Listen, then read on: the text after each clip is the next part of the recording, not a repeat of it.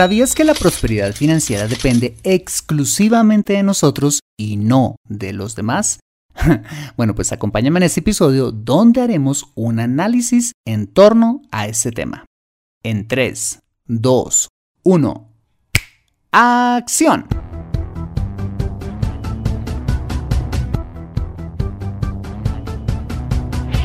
Bienvenido a Consejo Financiero el podcast de finanzas personales donde aprenderás a manejar inteligentemente tu dinero, salir de deudas, tomar buenas decisiones financieras y alcanzar una prosperidad sólida y duradera.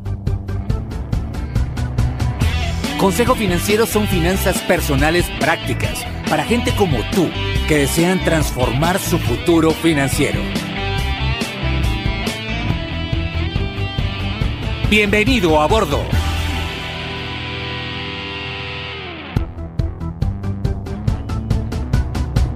Hola, ¿qué tal? Soy Fernando Fernández y sí, esto es Consejo Financiero, tu podcast, tu programa de finanzas personales donde aprenderás a manejar inteligentemente tu dinero, a salir de deudas, a tomar buenas decisiones financieras de consumo, ahorro e inversión y los principios para alcanzar una prosperidad sólida y duradera.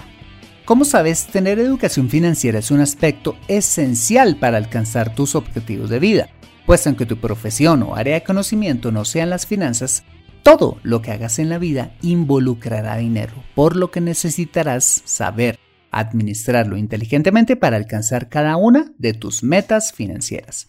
En Consejo Financiero aprenderás de manera práctica a convertirte en un sensei de tus finanzas personales y como siempre te invito a visitar www.consejofinanciero.com donde podrás encontrar este y muchos más contenidos de finanzas personales que su seguro van a ser de utilidad para tu vida financiera. Asimismo, te recuerdo que puedes encontrarme en LinkedIn como Fernando Fernández Gutiérrez y en Instagram como Consejo Rayita al Piso Financiero. Bueno, muy bien, y sin más preámbulos, empecemos con el episodio de hoy. Bienvenidos a bordo.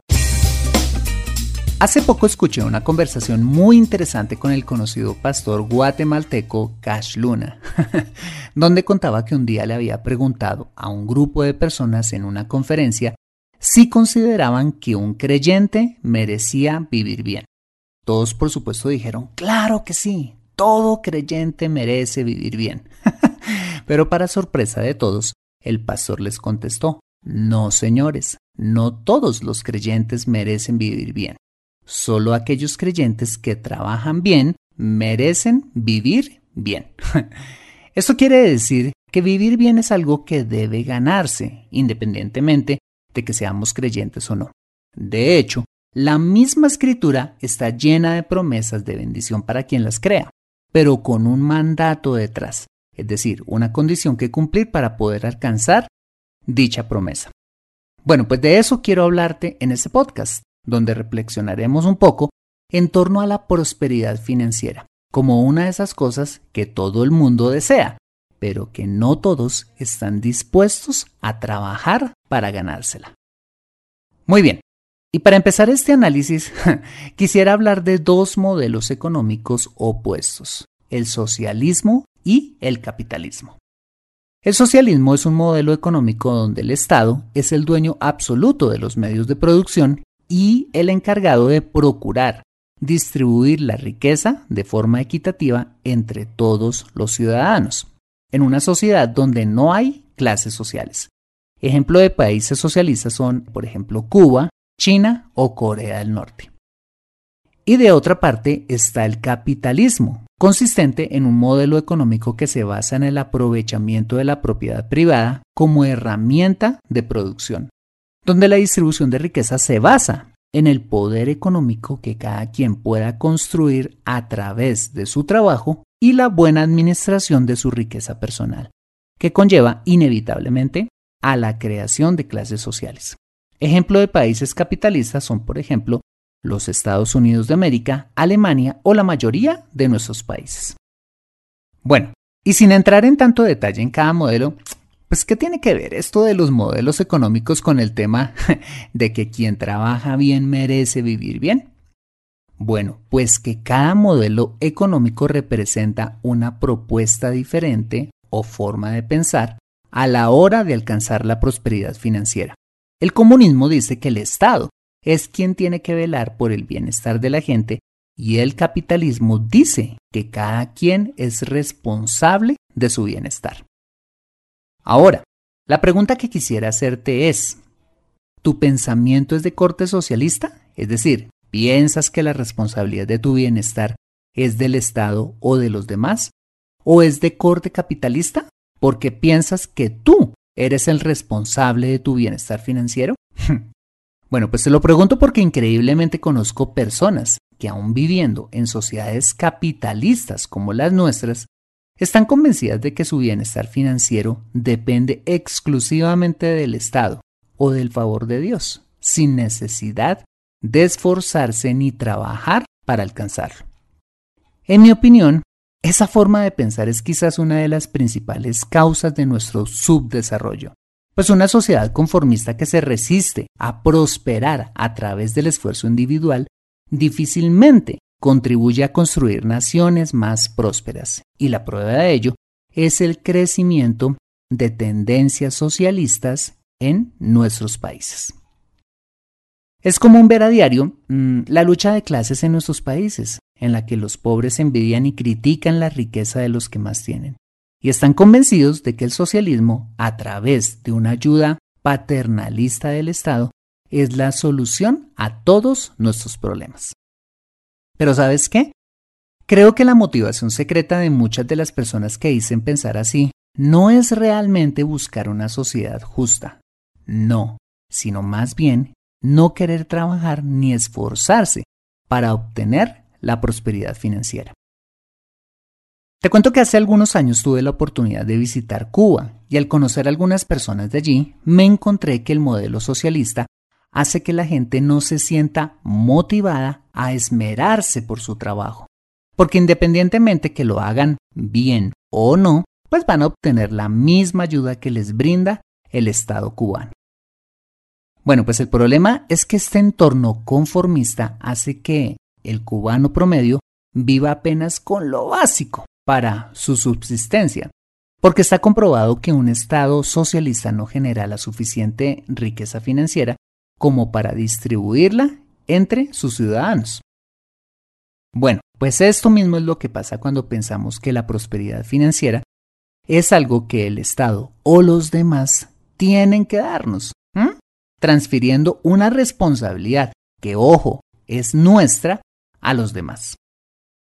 Por supuesto, el Estado tiene un rol importantísimo generando mejores condiciones para que los ciudadanos puedan prosperar, pero el crecimiento individual depende de cada quien. Pero mira, ¿sabes qué? Soy un convencido que pese a las muchas dificultades económicas que vivimos en nuestros países, todos, en mayor o menor medida, tenemos la posibilidad de alcanzar la prosperidad financiera, simplemente cambiando nuestra mentalidad. Si queremos vivir bien, la solución no es envidiar a los que más tienen, ni decir que tenemos fe, pero no aplicamos con diligencia las enseñanzas de la escritura, ni tampoco votar por un candidato socialista que prometa 50 mil subsidios o ayudas del Estado. No, la solución es trabajar y esforzarnos conscientemente para alcanzar esa prosperidad financiera. Es que no hay otro camino para lograrlo. Y el trabajo es precisamente la principal fuente de riqueza financiera que todos, independientemente a la clase social que pertenezcamos, tenemos a la mano para prosperar. Y me podrás decir, pero Fernando, ¿cómo voy a trabajar si llevo meses buscando trabajo y no encuentro? Muy fácil, pues si no encuentras trabajo, vuélvete emprendedor, es decir, crea tu propia fuente de ingreso. Pero Fernando, yo no tengo dinero para montar un negocio, entonces ¿qué hago?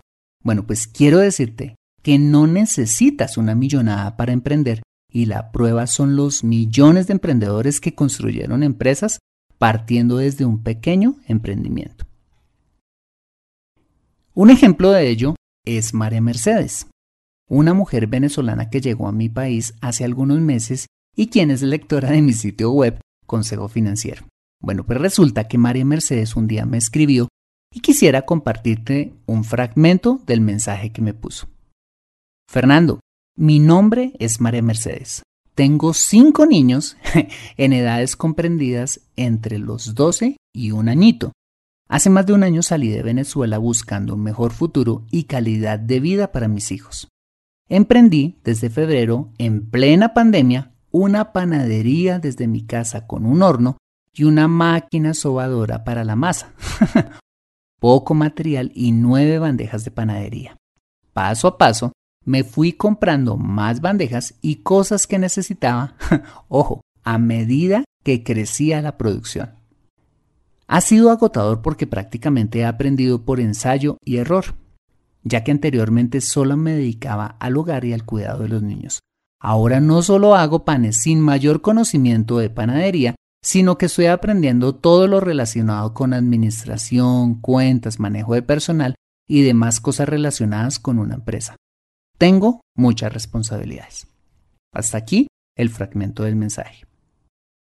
Bueno, pues te cuento que María Mercedes entró, pues producto de la conversación que tuvimos con ella, en un programa de capacitación que le recomendé para pequeños empresarios en la Corporación Mundial de la Mujer, donde le están enseñando hoy en día a hacer empresa, conocimiento que estoy seguro le servirá para poder alcanzar su prosperidad financiera. Bueno, pues así como María Mercedes, hoy existen millones de emprendedores que han logrado su prosperidad financiera, haciéndose responsables de la misma, pese a las pocas ofertas de trabajo como empleados. ¿Por qué no habrías de lograrlo tú también volviéndote emprendedor? Claro, emprender no es fácil, pero existen muchísimas entidades como la Corporación Mundial de la Mujer en nuestros países que apoyan y capacitan a pequeños empresarios, cuyos costos son muy bajos o hasta gratis. Averigua en tu ciudad y apóyate en esas entidades para que te capaciten como emprendedor. Ahora, si por fortuna tienes su trabajo, pero pues este apenas te da para vivir o simplemente aspiras a vivir mejor, ¿qué estás esperando? Tú también puedes emprender, pero aún con mayor facilidad que lo que les ha tocado a emprendedores como Mercedes, quienes han empezado prácticamente de ceros, pero ellos nos han enseñado que todos podemos eh, recurrir a esa fuente de prosperidad financiera que es el trabajo para alcanzar la prosperidad financiera, pese a los índices de desempleo, pese a las diferentes problemáticas económicas o sociales de nuestros países. Para todos, esa fuente de prosperidad financiera está al alcance de todos. Muy bien, hasta aquí hemos visto que la prosperidad financiera depende exclusivamente de nosotros y que si queremos vivir bien, pues debemos trabajar bien. Quisiera finalizar este episodio contándote una historia. Imagínate que vivo en un barrio de Bogotá donde comprar víveres es relativamente caro, pero si atraviesas la avenida y pasas al otro lado, te encuentras con un bullicioso barrio que se llama Río Negro.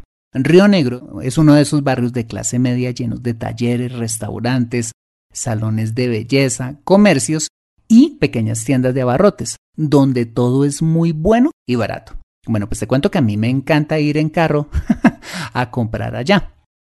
Bueno, pues resulta que uno de esos tantos días que fui allí, me encontré con una de esas humildes personas que supuestamente le cuidan a uno el carro. Entonces se lo dejé encargado y cuando regresé me ayudó con bastante amabilidad a guardar mis compras en el baúl. Imagínate que cuando me subí al carro y busqué algunas monedas para darle su propina, no encontré ninguna. Entonces le dije que si tenía cambio de un billete que tenía. ¿Y qué crees? Me dijo, claro, que me daba cambio sin problema llevándose la mano a un canguro repleto de monedas y le dije, wow, pero el negocio va bien. Y me respondió con la frase que lleva como título este episodio. Sí, señor, es que el que trabaja no come paja. le di el billete, me entregó mi cambio y me ayudó deteniendo el tráfico para que yo pudiera salir. Bueno, pues me quedé pensando en lo simpático de su frase, que de hecho encontré después que es una frase popular, pero sobre todo en las implicaciones de la misma.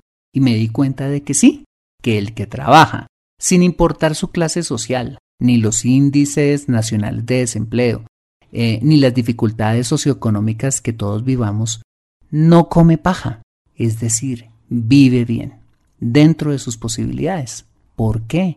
Porque la prosperidad financiera es un tema de mentalidad.